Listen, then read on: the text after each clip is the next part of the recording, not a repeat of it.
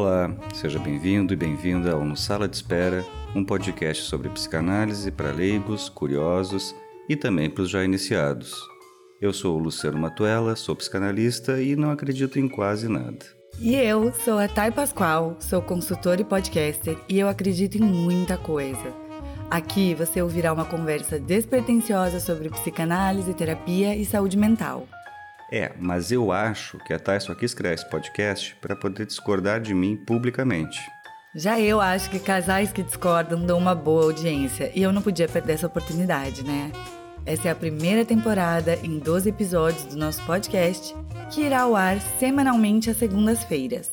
Esse é um programa sequencial, mas você pode ouvi-lo na ordem que quiser, quantas vezes quiser.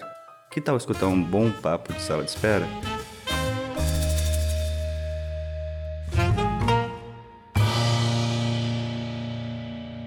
Olá pessoal, sejam bem-vindos a mais um episódio do Na Sala de Espera. Nós esperamos que estejam todos bem, né, Thay?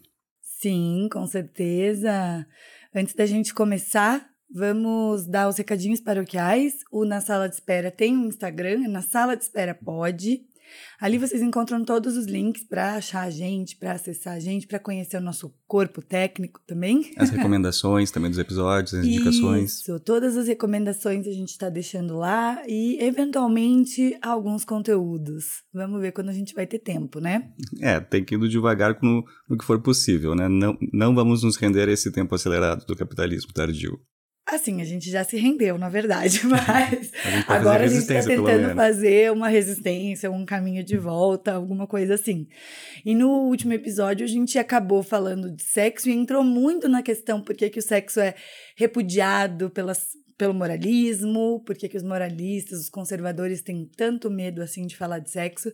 E daí a gente ficou falando de conservador, de moralismo, e inevitavelmente a gente caiu aqui nesse episódio que é, é fato ou fake? é fato ou fake é um bom nome, né? é, porque a gente, então, a gente tá falando, como tu disse, né? Falando do moralismo e do que que, que, que tinha isso do sexual que assustava tanto, né? A gente usou uma palavra ali antes, né? De resistência, uhum. vai fazer resistência. E acho, né, a gente falava sobre isso, né, tá entre nós, com os amigos também, que ano que vem vai ser um ano bem difícil nesse sentido. Com certeza. Se esse ano, se, se no meio de uma pandemia foi difícil combater fake news, que era o objetivo era só ficar vivo. O objetivo é só ficar vivo. Imagina ainda, ano que vem. E, e ainda assim tinha notícias que falavam contra a vacina, uhum. que era a nossa única e foi a nossa única saída desse, dessa loucura uhum. toda que nós vivemos, que estamos vivendo e que se tudo der certo estamos saindo dela, né? Sim, não só vacina, mas também assim estão falsificando, estão pagando hospitais para falsificar atestado, atestado de, de óbito para dizer que o número é maior e as pessoas estavam acreditando nisso. E aí isso vai escalonando, né? Vai para invadam hospitais. Uhum. E, e, o pessoal vai. O pessoal literalmente vai, né? O pessoal vai. E isso acaba sendo, né? Sempre que a gente começa a conversar sobre isso, né? Tá eu e tu, a gente sempre chega num, num ponto de ficar pensando, pô, mas como é que uma coisa dessas pode acontecer? Como é que isso se construiu, né? Como é que isso, como é que pode, né, alguém acreditar na mais estapafúrdia notícia que recebe ali no WhatsApp? Como é que pode alguém acreditar em chips nas vacinas, em vírus chinês, como é, como é, né? Mamadeira de piroca. Mamadeira de piroca foi ficha perto do que, é do que aconteceu esse ano e do Mas, que vai acontecer ano que vem. É. Aí entra o sexo, né? Aí entra o sexo. A mamadeira de piroca, como se fossem fazer isso com bebês para estimulá-los a chupar uma piroca. Não sei nem qual é a finalidade disso, porque eu não consigo. Eu não consigo fazer essa linha de raciocínio. É, talvez a ideia de que isso. Acho que vem junto com a ideia do kit gay, né? Com a ideia de que isso vai moldar então a mente das crianças para serem gays no futuro. É. Né? Como se, e como se isso por si só também já fosse um absurdo, né? Uhum. Não, e a, as pessoas estão tão fora de si, que começou uma corrente de adultos, pais, especialmente mães e, e, pais de crianças pequenas, que repudiaram aí um brinquedo, que eu não vou saber o nome. Ah, aquele de apertar, né? Aquele, um brinquedo de apertar, porque ele era na cor do, do arco-íris e eles olharam aquilo e falaram assim: isso aqui é doutrinação, é a bandeira uhum. LGBT, que estão pondo nos brinquedos das nossas crianças, sendo que o arco-íris vem bem antes.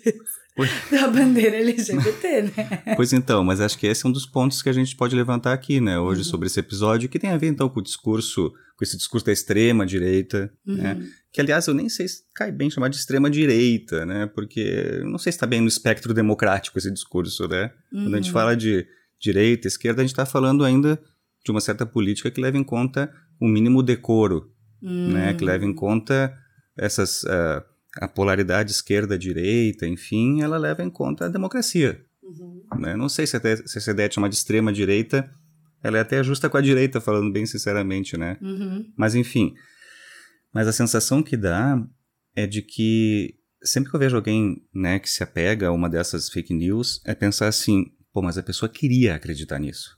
Uhum. Porque não tem como racionalmente a pessoa chegar naquele ponto ali. Né? E aí eu me lembro, né, a gente já falou algumas vezes sobre isso, e eu sempre falo com meus amigos também sobre isso. Eu me lembro de que o Vladimir Safatli, né, aquele o filósofo, né, lá da, da USP, ele sempre deixa muito claro uma coisa assim, né, que política é afeto. Uhum. Política não é racionalidade, né, que querer fazer alguém mudar de opinião com relação a, a política é a mesma coisa que querer que um gremista se torne colorado pela racionalidade, que um corintiano se torne palmeirense pela, uhum. pela racionalidade. Explicar, não, mas olha só, mas o time do Palmeiras está muito melhor esse ano, por que, que tu não... Ou seja, são questões afetivas, é afeto que a gente está falando. Uhum. E o próprio Freud falava uma coisa muito interessante, e aí, né, o que, que isso tem a ver com a psicanálise, né, afinal, né? Que ele dizia assim, né, nossas ideias são carregadas de afeto. Uhum. Então, assim, o que a gente pensa também tem uma dose de afeto que está uh, eh, investida ali. Então a gente não muda de opinião necessariamente, a gente muda toda uma configuração afetiva. Totalmente. Por isso que afeta né, o, o, o, discurso político inflamado no Brasil afeta diretamente as pessoas dentro, né? Dentro de suas famílias, dentro dos seus uhum. relacionamentos. casais. Casais, assim é, que, que foram se dividindo a partir dessa, desse discurso mesmo. E uhum. que coisa, né? Como essas pessoas conseguiam estar juntas, convivendo, vivendo como uma instituição familiar, até vir um discurso tão carregado assim. É, então a sensação que dá é que tinha coisas que estavam latentes ali, né? E que uhum. daí, quando surge um discurso que, digamos assim, que autoriza que sejam faladas algumas coisas, parece que então, bom, se abrem se abrem se, abrem as jaulas, né? E as, e as uhum. feras todas saem. Uhum. Então, acho que isso também é um ponto de se perguntar, porque eu sempre tenho muito cuidado, assim, tá, de pensar o que que é da, o, o que que é de um psicanalista fazer uma análise, o que que é de um cientista social. Eu sempre tenho muito receio, assim, de, né, desses psicanalistas que tentam fazer análises de conjuntura, sabe, uma coisa assim. Vamos pensar então psicanaliticamente o Brasil. Ah, tomando sim. o Brasil como um paciente. Ah. Eu sempre me incomodo com isso, assim, porque eu acho que aí é a gente forçar uma, uma leitura como se o mundo falasse psicanalitiquez. Uhum. Né? Eu tenho um cuidado. Eu acho que isso cabe ao cientista social, ao cientista político, né? Acho que eles sim são capacitados e têm as ferramentas para fazer uma leitura de conjuntura. Uhum. O que eu acho que entra aí da psicanálise é pensar como esse discurso social ele incide nos indivíduos, né, nos sujeitos, nas relações familiares, nas relações uh, com, a, com amigos, com casais. Acho que isso, isso é uma coisa que nós, psicanalistas, podemos, assim, temos ferramentas para falar disso. E tem um outro ponto que me, que me parece, assim, essencial desses discursos, assim, que é o que muitos psicanalistas têm chamado, assim, da, dessa lógica cínica do discurso. Uhum. Né? Que é esse esvaziamento da palavra. Pô, e a psicanálise trabalha com a palavra. Mas pode explicar um pouco melhor, assim, o que é o discurso cínico? Aonde que o esvaziamento da palavra, assim, entra, né? uhum. né? Assim, eu tenho uma, uma, é uma ideia, assim, na, o Freud dizia que na época dele, acho que, a gente até, acho que a gente até comentou em outro episódio sobre isso, mas o Freud falou que na época dele a sociedade vivia sob uma certa lógica hipócrita. Hum. Ou seja, assim, tipo, Uh, os Estados Unidos se basearam muito numa lógica hipócrita, por exemplo, nas invasões lá no, Iraque, né? Uhum. dizendo ah o Saddam Hussein tem armas de destruição em massa, então nós vamos levar a democracia para lá. Uhum. Ou seja, isso era o discurso manifesto. Certo. Mas a gente sabia que o latente era que eles iam querer explorar o petróleo, petróleo. iraquiano. Uhum. Então tu tem, tem um discurso de dupla camada aí, percebe? O Sim. manifesto, aquele que mantém um decoro mínimo, uhum. do tipo, eles não podem, né? A Casa Branca não pode dizer, olha, nós vamos invadir o Iraque para pegar o petróleo que tem lá. Então eles mantêm uma certa lógica assim hipócrita, uhum. né? De dizer uma coisa e fazer outra, mas isso mantém um certo decoro e isso mantém assim uma certa dívida com o outro que está escutando, porque uhum. Eu estou tentando enganar o outro, eu tô, eu tô pelo menos botando ele na no cenário. Uhum. É, a política no Brasil tem um discurso muito cínico até muito antes da ascensão da extrema direita, né? Não, mas então, mas aí que tá. Tipo, rouba mais faz? É, mas aí é um discurso razoavelmente hipócrita também. Uhum. A questão, o, o, o pulo para o discurso cínico é que o discurso cínico ele não ele não se importa mais com o outro, o que o outro vai pensar, ele é literal. Ah. Né? Então, quando a gente vê o Bolsonaro indo num programa de televisão e falar a ditadura matou pouco, isso é literal, isso não tem profundidade esse discurso, ele não tem uma não tem um conteúdo latente, não tem algo para ser decifrado, descoberto, uhum. né? não tem análise para se fazer. No caso ali dos Estados Unidos, falando que vai invadir o Iraque para levar a democracia, tem uma análise para ser feita. O que, que será que está sendo dito de verdade aqui? O que está sendo escondido? Uhum. Coloca os cientistas políticos e sociais para trabalhar, para pensar. E, e, o do Bolsonaro é muito mais literal, infelizmente, porque quando faz. A gente já falou isso, né? Faz arminha é arma mesmo. Isso. Não é assim o símbolo da arminha com a mão. Não, é a arma na mão das pessoas que ele quer que, que tenham armas na mão, né? Acho que essa é uma boa, é uma boa definição. Não tem símbolo. Uhum. A coisa é a coisa mesma. Né? Uhum. Não, é, não é uma arma como ah, um símbolo de potência masculina. Não, é arma mesmo. É tiro, é morte mesmo. Né? Uhum. Não é o. Não é assim, não é o silenciamento das, da população marginalizada. É matar a população marginalizada uhum. mesmo. É matar índio é, mesmo. É né? diminuir né? Falar, não, vamos diminuir, vamos matar velho, vamos matar pobre, porque a Previdência não dá conta. Exatamente. Isso.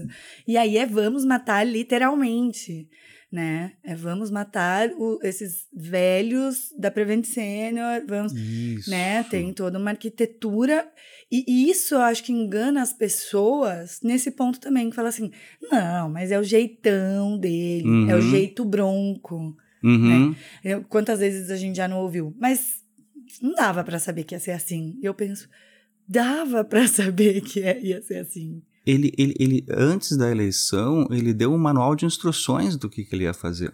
Uhum. Né? Você sabia claramente o, o programa de governo dele verdadeiro era explícito. Uhum. Ele dizia claramente essa questão do cinismo também, mas isso não é uma questão assim só uh, metafísica ou fora do mundo. Poxa, a gente teve no cinema esses tempos, tava lá, mesmo com toda a CPI andando, mesmo com tudo que aconteceu, tava lá uma, enorme propaganda no telão da Prevent Senior. Foi. Ou seja, não teve nem aquela coisa assim, ah, vamos, vamos mobilizar a equipe de escândalo aqui, como é que a gente vai lidar com a nossa imagem?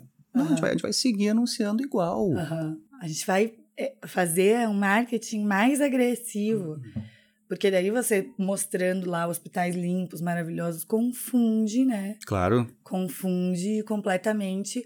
Vai falar assim: não, essa notícia vem é, com viés ideológico. Olha uhum. essa propaganda, onde o hospital é tão bonito, eles tratam o paciente tão bem. Então, exatamente.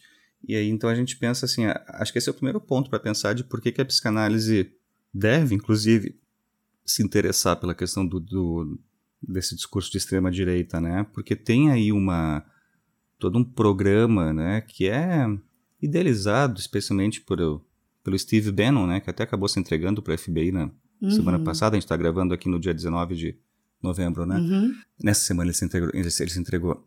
Que tem a ver com isso, assim, que não é só, né? O Brasil não é o único lugar onde esse discurso se instaurou, né? A gente tem as, algumas ditaduras no, no mundo. O próprio Trump era muito inspirado nesse do Steve Bannon. No Steve Bannon, né? É, o Bananinha copiou só o, o, o modelo que o Trump já estava é, estabelecendo, né? Foi lá e fez relações Isso. com o Steve Bannon. Exatamente. Pra trazer para cá. E aí a gente se pergunta, né? Pô, mas olha quem são os alvos, né? Tu lembrou há pouco ali desse do brinquedo esse da cor do arco-íris, né? Olha quem são os alvos. Os alvos, né? É, felizmente e infelizmente, não somos nós aqui. Uhum. Brancos, classe média, sei lá, instruídos, né? Uhum.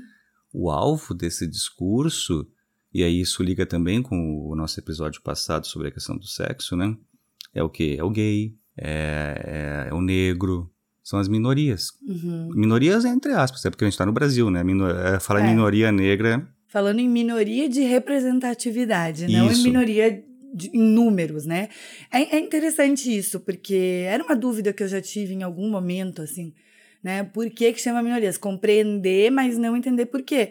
São minorias de representações, tanto no público quanto no privado, nas empresas, nos cargos de poder uhum. e especialmente na política, né? Uhum. Que são os Sim. representantes do povo. Nós estamos numa mulheres, negros, indígenas, numa minoria. Gays. Gays, com certeza, né? Homossexuais ou LGBT, né? Que ia mais, enfim. É, é, minoria, eu penso assim, é minoria no sentido de que não são os atores políticos que pautam a política. Exato. Né? Exato. Não é, não é para eles uhum. a política, né? A política, é, pelo menos aqui no Brasil, ela é, ela é feita pro homem branco, classe uhum. média, né? O que no, tu sabe melhor do que eu, mas né, antigamente falava do, do homem médio, né? Não, não, como é que era que se chamava? O homem homem honesto, não? Não, homem médio mesmo. Homem médio é mulher honesta, né? Uma uhum. coisa assim, né? Então, assim, aí fica essa pergunta, mas por que que, por que, que esse discurso, ele, é, ele, ele é um discurso segregatório nesse sentido? Por que com relação a essas minorias representativas, né? E aí tem algumas leituras que eu acho interessantes, assim, a Maria Rita Kel, por exemplo, né? Ela faz, já antes da, da questão da extrema-direita, né? Uhum. né? Mas ela faz uma leitura de que se trata aqui de um certo ressentimento uhum. desse homem branco, hétero, classe média, né? Que é como assim, como, como se nós, né? Que eu sou um representante clássico desse homem branco, classe média, hétero e tal. Como se nós olhássemos para o mundo e começássemos a ver que o mundo não está sendo mais feito sob medida para nós. Uhum. Né? E aí se levanta essa lógica de ressentimento do tipo, pô, estão, estão tirando nossos privilégios. É, total. Né? Então, assim, então Uh, bom, então agora como que absurdo isso que os homossexuais podem casar, já que essa era uma instituição tão tradicional, né? Um sagrado. O sagrado. Sagrado entra muito nesse. Olha como começa a entrar a questão religiosa aí, né? Super. É, é totalmente ligado à questão religiosa, né? O negócio de eu vou colocar um, um ministro terrivelmente evangélico. Hum não soa muito estranho, né? Você falar que uma pessoa é terrivelmente religiosa. é Deveria soar estranho. Uhum. Né? Mas uhum. aí tem outra, tem outra marca do cinismo, né? Que é esse esvaziamento da potência da palavra, né? E isso eu acho que aí também acho que a, a esquerda poderia fazer uma certa meia-culpa nisso também, que especialmente no que se trata das redes sociais, assim, né? A gente vai lá e quando o Bolsonaro fala do ministro terrivelmente evangélico, a gente compartilha isso e critica isso da mesma forma que a gente compartilha que o Bolsonaro fez qualquer bobagem. O Bolsonaro né, chamou do... de Jim Carrey. Chamou o, de Jim Carrey, isso. O, a pessoa né, do clima, né? Então, será que com isso a gente não tá, né, quando a gente compartilha e ri disso e faz meme dessas coisas, será que a gente não tá também fazendo uma equivalência e tirando o relevo da palavra, né? Sem dúvida, tem assim até uma curiosidade sobre a rede social. Para quem não sabe, né, que o engajamento na rede social, ele não é lido como positivo ou negativo. Ele é lido como engajamento. Hum. Então, eu não sei o, como é funciona isso. Ou por exemplo, o Bolsonaro fala uma merda e todo mundo fica repetindo. Uhum. Bolsonaro, Bolsonaro, Bolsonaro, Bolsonaro. E compartilhando o post dele, dos filhos, da gangue, da milícia. A gente está fazendo o trabalho que eles querem, junto uhum. com a uhum. base. Quando você compartilha uma publicação negativa, não importa para a pessoa. Você tá dando dando dando o, palco. O, o palco que ele quer. Então a rede social entende que essas palavras repetidas muitas vezes ela não tá lendo. Isso aqui é uma crítica ou é positivo. Se no YouTube que dá para dar dislike no uhum. vídeo, se você dá dislike, você tá engajando. E tu vê, é interessante isso que tu fala, porque daí a gente consegue entender como o ódio ele é mobilizador, né? Super. E, e é uma coisa que eu eu, particularmente, só tive essa leitura a partir das eleições. Uhum, de, uhum. de ficar com medo de, de usar uma roupa vermelha no dia da eleição. De ficar com medo disso. De ficar, né? Teve aquele negócio de vamos usar é, levar livro para votação e não sei o quê. E, e, e, teve gente que foi ameaçada na fila da votação. Ah, muita gente. Né? Eu tenho um amigo que ele, ele, ele foi fazer turismo em Cuba alguns anos atrás. Ele estava com uma camiseta de Cuba num dia normal, pagando a loja de conveniência num posto de gasolina. E um senhor chegou do lado dele, bateu no ombro e falou assim: ano que vem você vai ter que ir para Cuba mesmo. Uhum. E ele assim, cara, uhum. eu tô com uma camiseta, pagando lá meu, meu minha gasolina. E eu tô sendo é, é, é, coagido, né? Porque não foi assim ameaçado diretamente, mas uma coação aberta. A pessoa perdeu o medo de mostrar essa, essa garra. Interessante isso, né? Porque a gente fala muito das, da, da, da coragem do covarde nas redes, né? Uhum. Que na rede o cara comenta qualquer coisa e não tá exposto. E aí tu fala de um exemplo agora de alguém que é como se ele estivesse dentro da rede, né? Ele realmente chegou no corpo de um outro, bateu no braço do, do, do corpo do outro, né? uhum. né? E falou como se estivesse fazendo um comentário no Instagram, como se estivesse fazendo um comentário de Facebook, né? Uhum. Tu vê de novo essa, essa dimensão de que o decoro se esvazia. E é delicado falar isso do decoro porque pode soar um pouco moralista, né? Uhum. Mas é um decoro no sentido, assim, de que... Uh, de que a palavra tenha peso. Da própria convivência social. Isso, né? Exato, isso, da própria convivência social, de que a palavra tenha peso, de que não se pode. Se é, esse pessoal ele usa muito a ideia de liberdade de expressão como poder falar qualquer coisa, uhum. né? E, bom, liberdade de expressão não significa isso, né? Tá? Liberdade de expressão significa ser responsável por qualquer coisa que se fale, né? Então, só que aí a gente vive num país em que um presidente pode falar que vai colocar, então, como tu disse, né? um ministro terrivelmente evangélico, evangélico, que diz que a ditadura matou pouco, né? Que diz que acordou. Que vamos matar a petralhada. Vamos matar, vamos metralhar. Metralhar petralha, a petralhada. A petralhada, que, uh, que acordou e já deu um bom dia especial para a esposa. A gente está falando disso, uhum. né? A gente está falando desse, desse esvaziamento da palavra, onde tudo pode ser dito e o pior, e não se é responsabilizado. Uhum. Não, e tem um negócio assim, você falando e eu pensei numa coisa, o quão ridículo, né? Depois desses anos de governo, a gente. Não ridículo, quão ridicularizado, né? O Brasil como Estado tá. Que uhum. o, o Bolsonaro pisou no pé da Angela Merkel e ela disse: só podia ter sido você. Só podia ter sido você. Porque se fosse outro líder de, de, de Estado que pisasse no pé, ela ia entender nossa, foi, foi sem querer, foi claro. um engano. Mas ela sabe que esse cara é totalmente esvaziado do decoro que seu cargo ocupa. Uhum. Porque uma coisa é o presidente, outra coisa é a presidência. Claro. O Bolsonaro se apropria, apropriou da presidência da República Isso. como se ele fosse a presidência. Ele não é, assim como o Fernando Henrique não foi, como o Temer não foi, como o Lula e Dilma não foram. Uhum. Eles foram presidentes uhum. e passaram a presidência para outros, outros governantes. E, e, o Bolsonaro ele acha que ele é a presidência. E o Trump fazia isso. Lembra que o Trump ele, ele supunha que ele podia governar pelo Twitter, né? Ele, uhum. ele baixava decretos via Twitter. É, ele, Steve Bannon, né? Então, mas é isso. Acho que essa confusão que tu fala é muito interessante, essa confusão do, do lugar com a pessoa. Uhum. Né? Que, bom, uh, isso é interessante porque, porque isso remete muito a um texto que vai até ficar como indicação no final, assim, que é o Psicologia das Massas e Análise do Eu, uhum. do Freud, né? Que o Freud fala, assim, o Freud se pergunta, assim, que, que sentimento é esse que se pode ter né? O Freud está falando da ascensão do nazifascismo, né? Uhum. Que sentimento é esse que se pode ter de relação assim desse apaixonamento cego por um líder, né? Que líder é esse que consegue mobilizar uhum. de tal forma, aí no caso né, do nazismo e no caso do bolsonarismo, o ódio, né? Uhum. E engajar, para usar um termo contemporâneo, engajar pelo ódio. Uhum. E aí acho que a gente entra num tema que é que eu sei que tu gosta bastante dos, da, das séries, dos livros que falam disso, que é essa ideia da seita, né? Porque o próprio uhum. Safatli, ele fala, o Safatli também fala isso, né? De pensar o bolsonarismo como uma seita suicida. Por que suicida, né? Porque o cara não se vacinou, porque o cara não quis se vacinar. E porque estimulou as pessoas a não se vacinarem e as pessoas não se vacinaram. Não, mas eu digo assim, a, a própria ideia do suicídio, porque né, o próprio cara, né, não o Bolsonaro, mas assim, o próprio cidadão de bem da extrema direita, né? Ele não se vacinou, ou seja, ele se expôs a, a quantidade que a gente ficou sabendo, né, Thay? Uhum. De pessoas não vacinadas que não quiseram se vacinar e que morreram. Uhum. Então, E de pessoas, assim, que estavam tentando colar a moeda no braço do familiar que se vacinou, sabe? para ver se não tinha o imã, né? Pra ver se não O tinha chip. O chip, o chip. É, o chip chinês. Então, assim, a gente fica pensando assim, que, que, que, que tipo de relação é essa com essa figura, né? Que se coloca num lugar assim de. Na psicanálise a gente fala assim, um lugar de totem, né? De Uhum. adoração, né? Que tipo de sentimento é esse que faz com que alguém, inclusive, entregue a sua vida Uhum.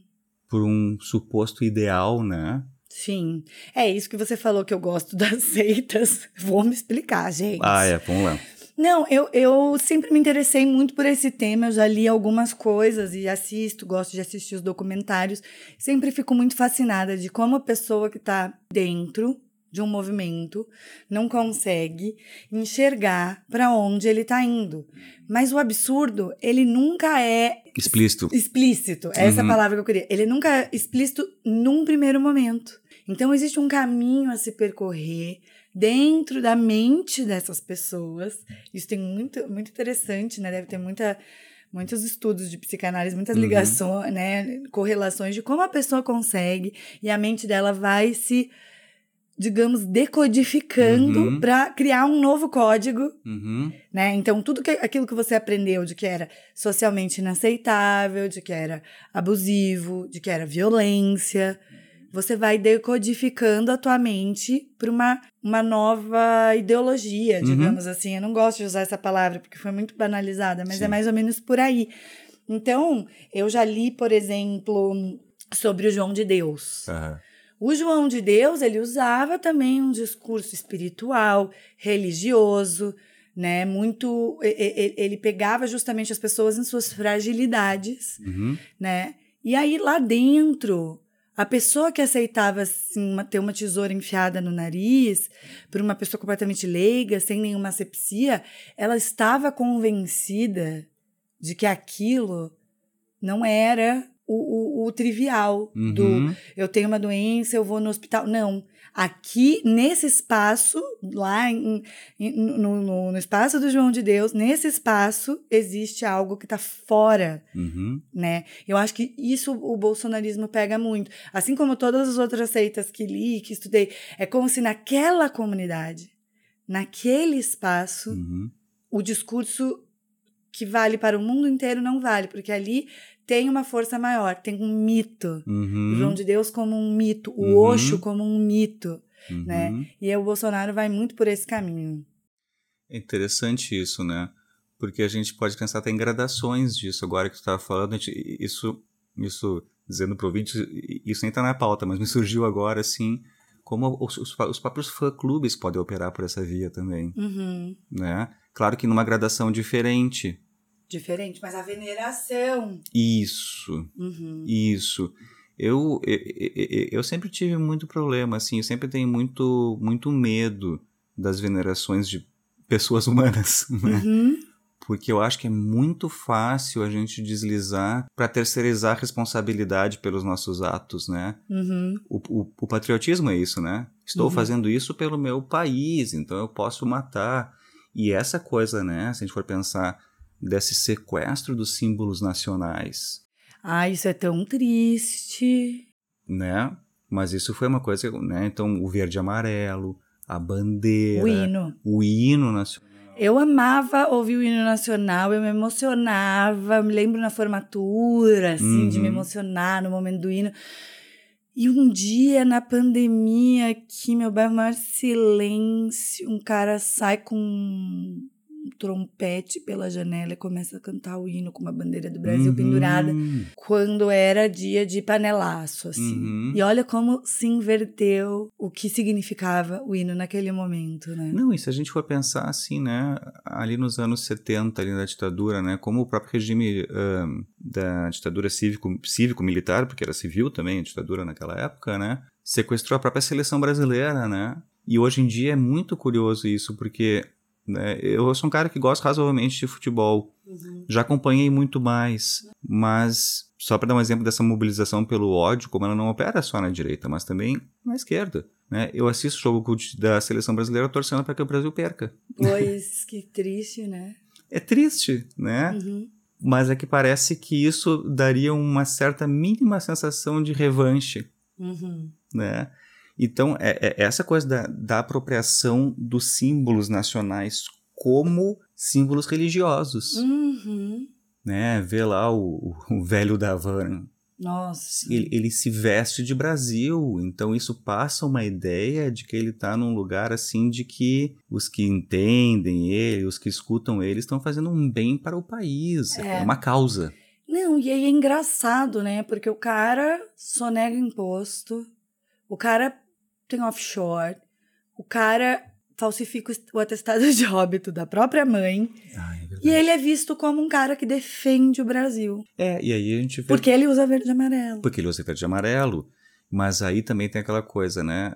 Mas ao mesmo tempo que ele faz esse discurso, né? Ele faz o discurso do empresário, do que dá emprego. Uhum. A gente nem chega a pensar em que condições são esses empregos, né? Do self-made man. Do né? self-made man, isso, um é. cara que saiu do nada. O Silvio Santos também tem essa narrativa, né? Total. Um cara que era, ele era, como é que se chama? Camelô, e aí se tornou, se tornou um milionário. É, ou seja, come, começa a ter esses pontos de encontro, mas que eu também acho interessante de distinguir do que, que é né, o que o filósofo africano, né? Uh, eu acho que ele é camaronês, se eu não me engano, o Mbembe, né? O que ele chama de necropolítica e o neoliberalismo. Porque, assim, eu vejo assim no pessoal assim da esquerda, instruída, erudita, com quem, enfim, com quem a gente conversa sobre essas coisas, né? Alguns pensadores colocam esse discurso de extrema direita como uma cronificação do discurso do neoliberalismo e do capitalismo tardio. Eu sempre tive receio com essa leitura, sabe? Porque, um, porque é aquilo que a gente fala, assim, porque eu acho que é muito importante a gente poder distinguir civilização e barbárie. Sim, porque senão a gente é, fala polarização como se, se o movimento para tirar o Bolsonaro do poder fosse uma polarização que o Bolsonaro está fazendo, fosse um oposto. Uhum. E não é, uhum. né?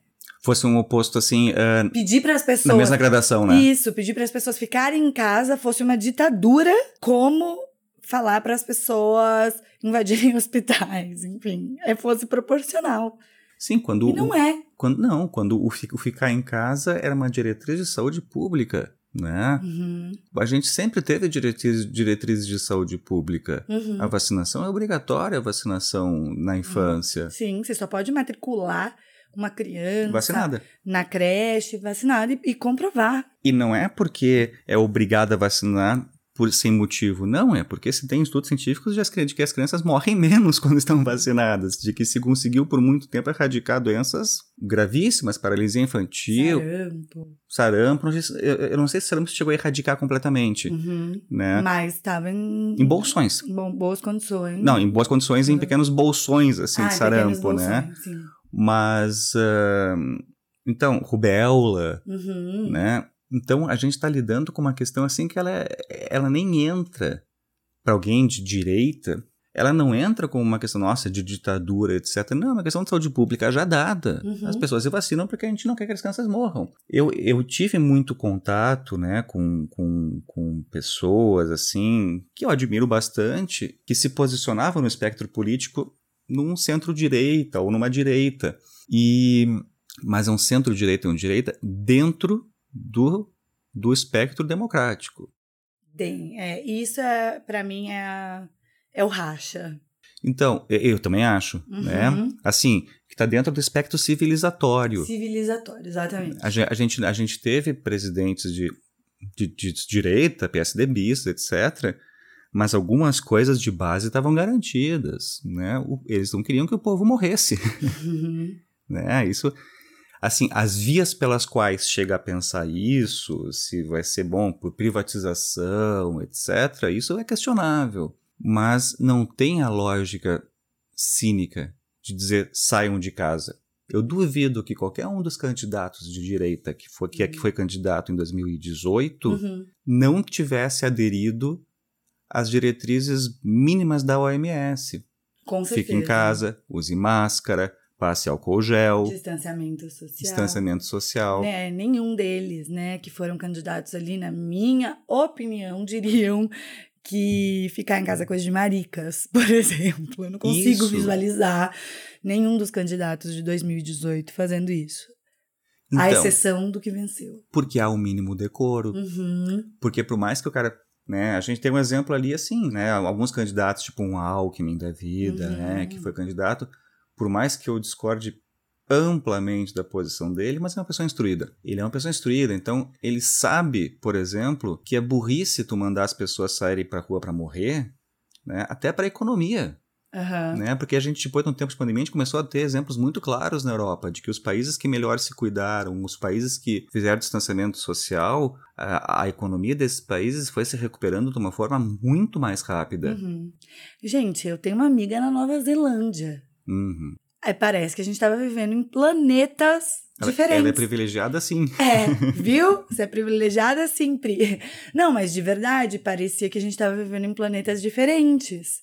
Porque a forma como foi tratada a pandemia na Nova Zelândia permitiu que eles tivessem uma outra vida. Uma outra vida nesses dois anos, né? 2020 e 2021. Tanto que eles puderam se dar o privilégio de não ser um dos primeiros países a vacinar.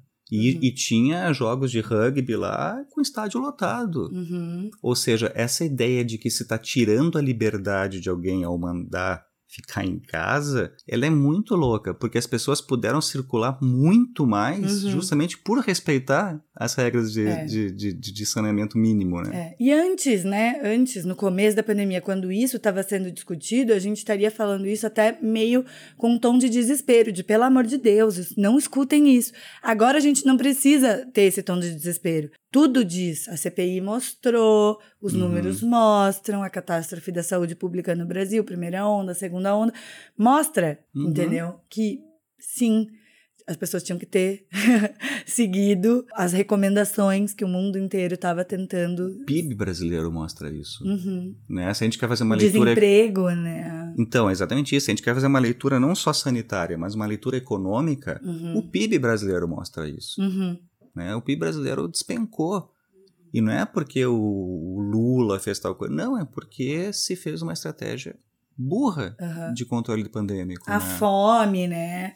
Eu, eu achei, assim, eu vi um, um, um meme triste, né? Mas, hum. mas assim, a gente pode uhum. falar em memes, mas que dizia assim: é, pessoas catando carcaça de osso. Nossa é, e, e, a extrema-direita, ah, dormindo. Pessoas, é, supermercados vendendo o resto de sanduíche. E a, a extrema-direita, ah, qual é o problema? Aí o Wagner Moura, indo no MST, comendo uma quentinha que continha camarão. A carajé. A Carajé e, e, e a extrema-direita escandalizada. Ah, olha os pobres comendo camarão. Gente, como se o camarão que o rico come, que a classe média come, ele fosse parar no supermercado sozinho. Isso. Ele fosse lá para a bandejinha e fosse ser congeladinho ali no, na lojinha de pescados do teu bairro nobre. E não é assim. Como se não tivesse né? um cara pescando aquele camarão. Né? A cadeia produtiva passa por pessoas, passa por gente. Tem gente que pesca o camarão. Essas Isso. pessoas comem o camarão. Eles não estão pagando pelo camarão como a gente vai lá no freezer bonitinho pegar o congelado limpo. Mas olha de novo como entra aí essa lógica do ressentimento, né? Uhum. Porque assim, pô, só eu comia camarão. Como, como assim agora. O MST. Como assim o MST tá comendo camarão? Sendo que a Nestlé é um dos maiores produtores de, de alimentos do país, né? Uhum. E o maior produtor de orgânicos, né? O maior produtor de orgânicos, né? Então, Ou... assim, se você come orgânicos na sua casa, querido, dá uma pensadinha. Muito Isso. provavelmente, ele foi produzido uhum. pelo MST nessas terras em que eles conseguem conquistar e não tomar de ninguém. Sim, com certeza não foi produzido pela, pelo grande produtor de soja. Né? Transgênica. Transgênica. Então, assim, Olha essa coisa da perda do privilégio, né? Ou então agora o MST está comendo camarão. Então agora o pobre está entrando, tá, tá entrando na universidade. Hum, e o ministro fala isso explicitamente, que a universidade é para poucos. Sim, né? Exato. Né? Então, então agora o pobre está andando de avião. Então essa, essa ideia de que essa lógica uh, de perda de privilégio mesmo, né? Tipo, mas era eu que fazia isso, agora como é que pode? O interessante é que no fundo não muda nada para a pessoa que perde esse privilégio, né? Uhum. Mas ela sente como uma ameaça ao seu lugar. Mas ela não perde o privilégio. Não, ela não perde, exatamente. É aí que tá. Ela continua. É, então, mas é que a gente parte também de uma ideia do que é privilégio, porque assim, educação não é privilégio no país, é direito. Uhum, direito básico. Então não é privilégio. Saneamento alguém... básico. Isso não é privilégio. Isso é, isso é dever do Estado de proporcionar. Saúde, uhum. saúde pública, isso é dever do Estado, não é privilégio tu, tu poder tratar o teu Covid, se tu uhum. tiver Covid. É dever do Estado te tratar. Uhum. É, e... Não, e é tanto dever do Estado tratar o cidadão brasileiro que o Olavo. Uhum. Gente, eu tenho, uhum. eu, eu, tenho até um negócio de falar. Porque, assim, cara, a gente tá tendo que olhar para esse maluco, né? Uhum. Mas o Olavo vem pro Brasil, né? Ele mora nos Estados Unidos vem para o Brasil fazer um tratamento de saúde pelo SUS, porque nos Estados Unidos ele não tem condições de pagar, ou ele não quer, e ele vem aqui e usa o sistema de saúde público, porque ele é um, um direito do povo brasileiro. Exatamente. E aí ele volta para os Estados Unidos e continua falando barbaridades, querendo transformar o Brasil numa ditadura, dizendo que a Pepsi enfim, Tem fetos dentro. É, usa fetos, na sua fórmula. Uhum. Enfim, muita maluquice, né? Mas é engraçado como a gente vê os, as pessoas sustentando seus discursos no Brasil com base em, entre muitas aspas, uhum. pensadores que sequer vivem a realidade brasileira. Ah, certamente. São pessoas que estão falando isso fora daqui. Sim. Então, e aí acho que de novo a gente pode voltar para essa ideia de, de como eu, pelo menos, acho que não se pode pensar essa ideia da necropolítica, né? eu, vou, eu vou explicar um pouquinho melhor isso, né? Como um esgarçamento ou como uma, ou como uma cronificação do, da lógica neoliberal. Uhum. Porque me parece que assim, né? Como eu tenho pensado isso, do ponto de vista neoliberal é aquela ideia: queremos ter lucro. Se morrer alguém no meio do caminho, que pena foi uma, uma casualidade, uhum. como uma guerra, né? De pensar como uma guerra, né? Uhum. O discurso necropolítico ele é diferente. Ele é uma coisa assim: vamos matar as pessoas. Se der lucro, melhor ainda. Com todas as críticas que a gente possa ter ao discurso neoliberal, capitalista, que sustenta essas. Um, alguns partidos, tipo o PSDB, enfim, né? Ainda assim, tu tem um João Dória da vida que. E aí vamos com cuidado nisso, né? Porque é interessante para pensar o discurso hipócrita, né? É óbvio que o João Dória assim correu com a vacinação e etc. Não só por nossa, né, eu quero ser, é, eu quero que minha, minha população Fique vacinada, viva. viva. Ele queria os trabalhadores logo trabalhando de novo. Ele queria fazer o, o marketing eleitoral dele para a eleição eleitoral. do ano que, eleitoral para o ano que vem, mas tal decoro colocado. Uhum. Né? Eu prefiro muito mais alguém que esteja fazendo, que esteja apurando e, e fazendo a vacinação da população uhum. por qualquer motivo uhum. eleitoreiro que seja, do que alguém que diga claramente você não deve se vacinar. Uhum. E aí o ataque a esse cara é, é, é, não, e o ataque foi fortíssimo, continua fortíssimo. Então as pessoas que sempre apoiaram o Dória, de repente começaram a ridicularizar porque ele usa calça apertada é uma coisa tão quinta B, sabe? É tão, é tão. Como, gente? Como? Eu, eu, imagino que se você né, apoia esse discurso do Bolsonaro, não tá nem ouvindo a gente até aqui, mas vamos pensar como você acha que a gente está falando de um negócio sério, que é a vacinação, que é a vida, que é a preservação da economia do país, a preservação de empregos, e você está discutindo isso. Uhum. Se o cara é uhum. marica, se o cara não é marica, se o cara usa calça apertada. Tipo assim, é muito desproporcional você levar o debate para essa baixaria, assim, sabe? Uhum. É desproporcional. Os assuntos não são proporcionais. Isso. E aí, de novo, a gente volta para aquela ideia, né? Que daí se vai discutir vacinação com a mesma relevância que se discute a calça a, a, calça apertada, ou seja, de novo a palavra ela perde o seu relevo, uhum. ela perde sua potência, né? Pois é. Eu, eu, penso assim que a gente podia ir se encaminhando para o fim do episódio, pensando em como que a gente pode tentar lidar com isso, que, né, o que, que a gente pode esperar do ano que vem, um ano eleitoral, famílias divididas, casais uhum. brigados, enxurrada de fake news. Eu acho que é, é cedo para a uhum. gente fazer uma previsão, mas o que a gente sabe que, que vem coisa pesada por aí, né? É, eu, olha, eu te juro que eu não faço a menor ideia assim, do que pensar sobre isso, porque, porque a gente tem tantos dados concretos, inclusive, né, a gente não precisa nem entrar então em questões humanitárias, a gente pode ficar na, na questão econômica. Uhum. A gente tem tantos dados claríssimos de que a economia do Brasil vai de mal a pior uhum. por causa de como foi lidado com a, com a pandemia. Também, né? Também, não, óbvio, também, também. claro, também. Uhum. Mas assim, a gente tem tantos, tantos, tantos dados, só que o problema é como fazer. A, a, inclusive, a gente tem, assim, dados de, de pessoas que perderam seus empregos, de pessoas que perderam as suas pequenas empresas, né? E que continuam apoiando o discurso bolsonarista, Sim, né? Sim, que empresas quebraram, que ou quase quebraram, que não conseguiram se sustentar ao longo desses anos de governo e a pessoa ainda consegue dizer, mas isso é uma consequência do governo anterior. Uhum. Só que no governo anterior tava com o bolso cheio, uhum. tava com a mesa cheia, conseguia ir ao supermercado e comprar o alimento que quisesse. Uhum. Hoje precisa escolher. Ah, esse mês não dá para comprar Picanha. manga. É. Né? Esse mês não dá para comprar mamão, porque aumentou. Esse mês não dá para dirigir carro, porque a gasolina tá 7 uhum. mil reais e tanto. A pessoa que tinha o táxi, o Uber na porta uhum. de casa por uhum. qualquer aplicativo agora tem a sua chamada cancelada 15 vezes. Isso tem um motivo. Só que a pessoa não consegue fazer essa ligação. É, e aí de novo a gente entra nisso, né? Como tirar alguém da seita, né? Olha, é bem difícil. Não é? É bem difícil. Então acho que eu já vou para minha indicação. Vai lá, vai aproveitando lá. esse ponto da seita.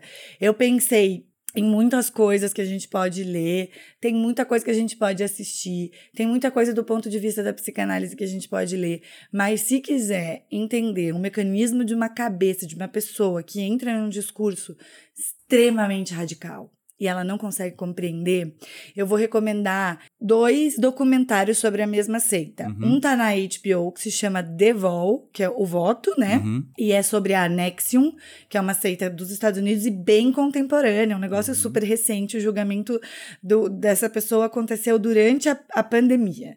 Então, o The Vol seria um antes, né? Enquanto as denúncias estavam acontecendo ainda, foi feito por dissidentes da seita pessoas que faziam parte da seita e que saíram e que fizeram esses relatos. E o segundo documentário é o Seduced, que tá na Stars Play. Star Eu Play. sei, é um saco esse negócio de vários streamings, mas é muito interessante, que é mais recente também contando a história de uma pessoa que saiu da seita e que conseguiu reunir algumas outras pessoas.